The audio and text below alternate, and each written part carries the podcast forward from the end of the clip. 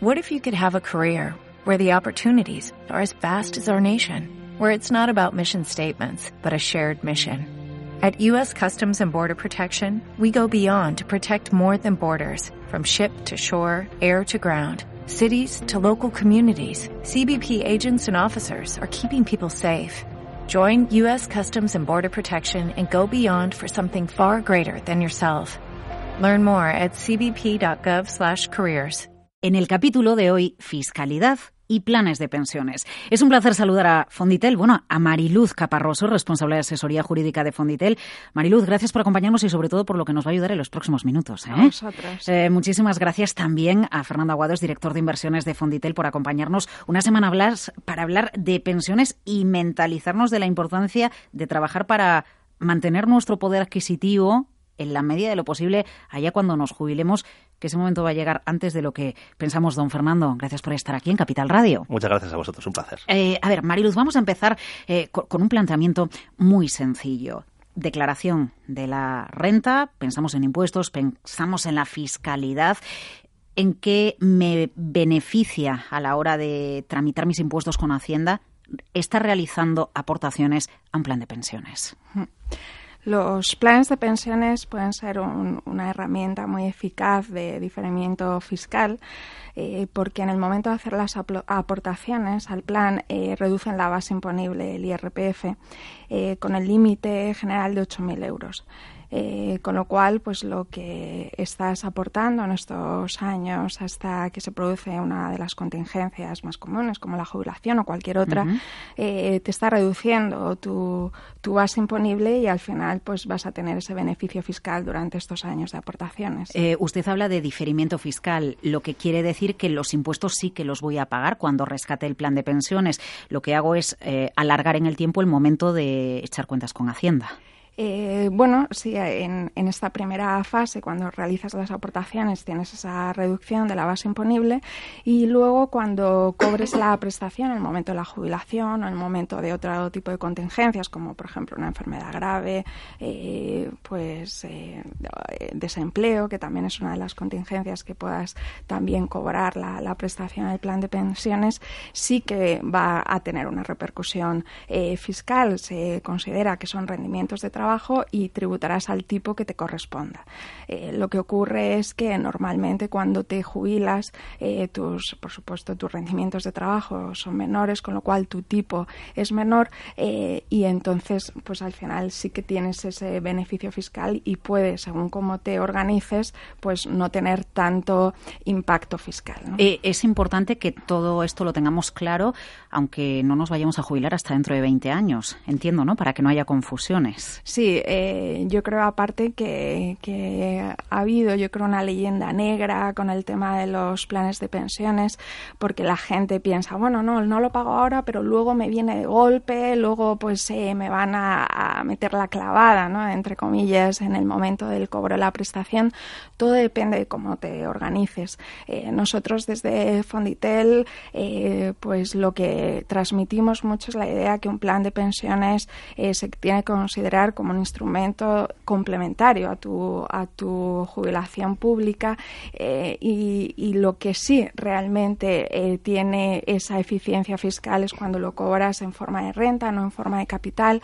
Eh, solemos recomendar que si no lo necesitas en el momento de la jubilación por algo pues excepcional o extraordinario, lo utilices siempre de forma complementaria y lo cobres en forma de renta porque eso te va a garantizar que el impacto fiscal sea menor.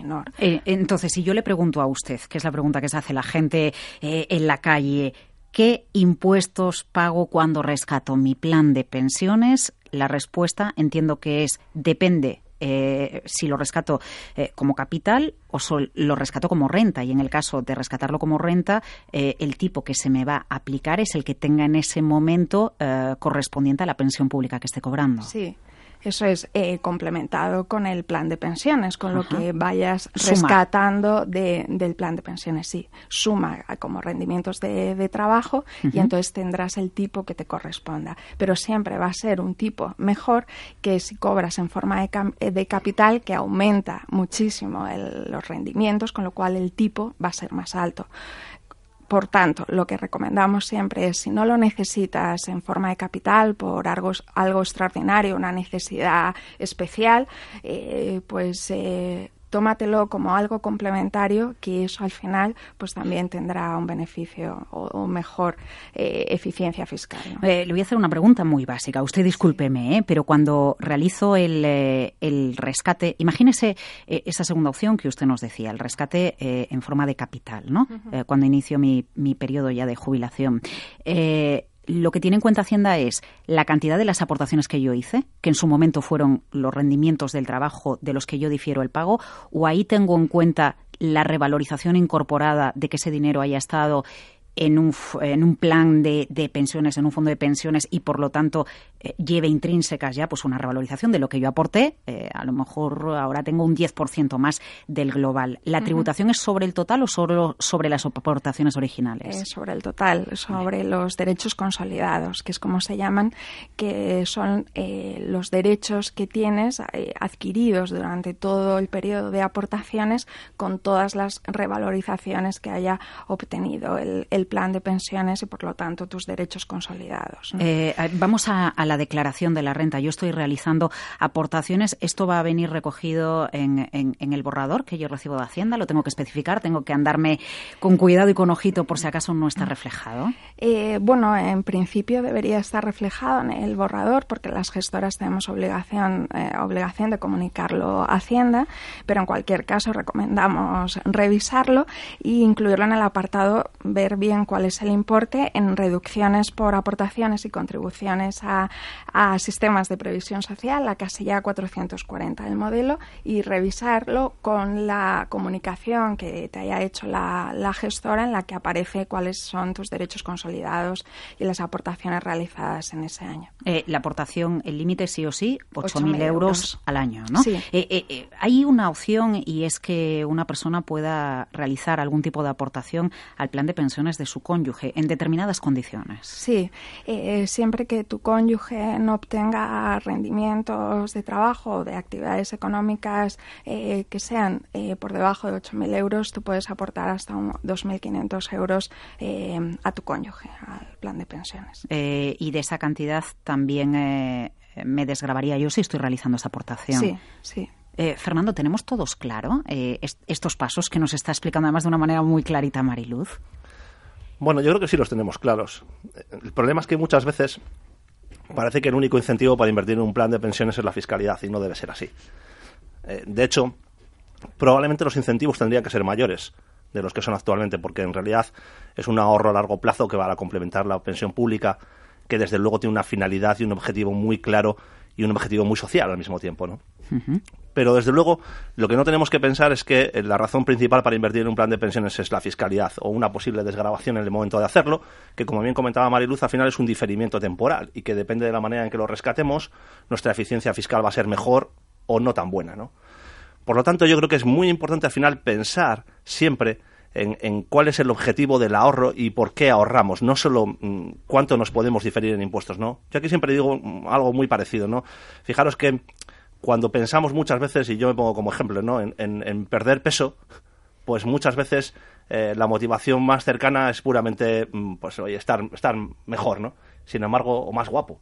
Pero la salud realmente es, debe ser nuestra principal motivación, ¿no? Mm. En el caso del plan de pensiones es lo mismo. Tenemos que prestar especial atención y especial cuidado a saber que seguramente necesitaremos complementar nuestra pensión pública más allá de que, de que los incentivos fiscales sean más o menos atractivos que son atractivos, aunque desde luego no son diferenciales, ni son enormemente diferenciales para hacer que la inversión en planes de pensiones tenga una fiscalidad muchísimo mejor que otro producto de inversión.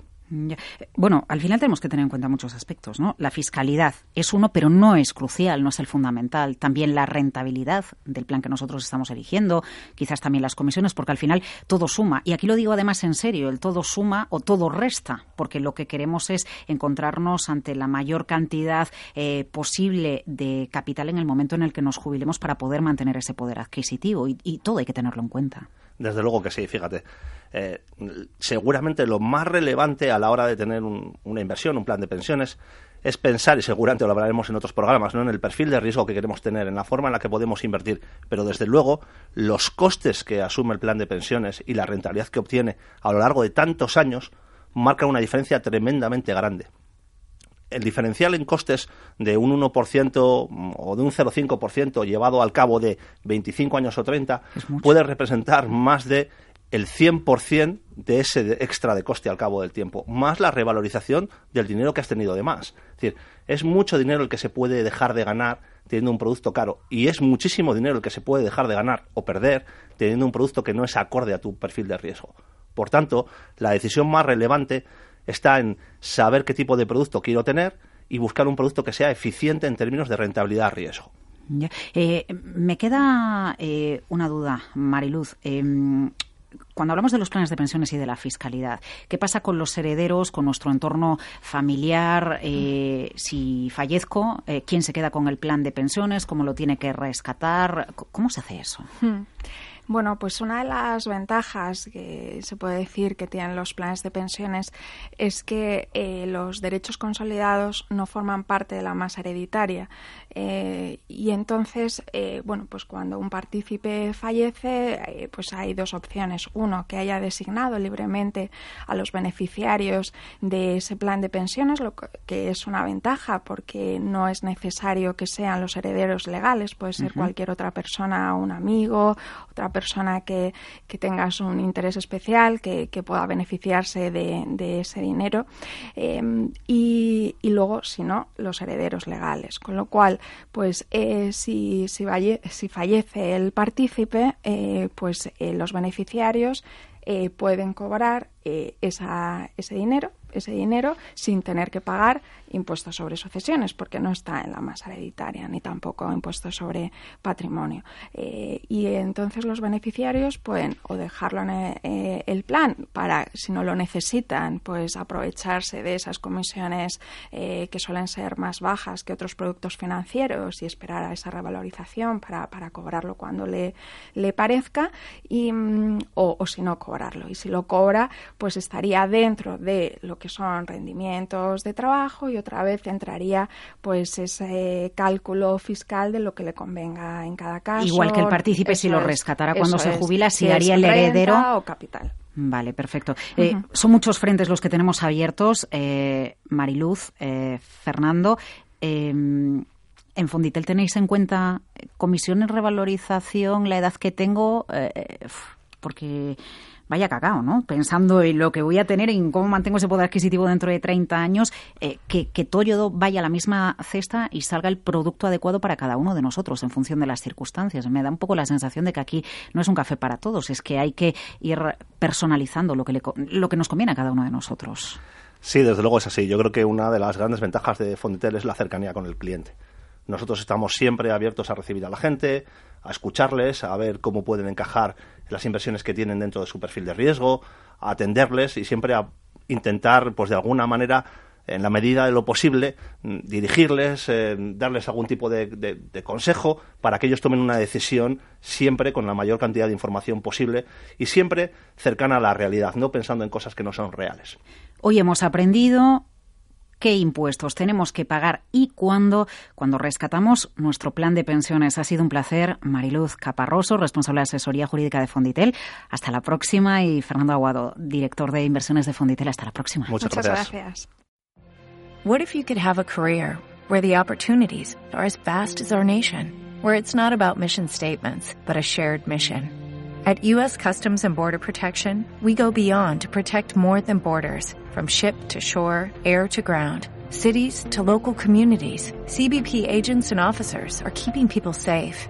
Join U.S. Customs and Border Protection and go beyond for something far greater than yourself. Learn more at cbp.gov/careers.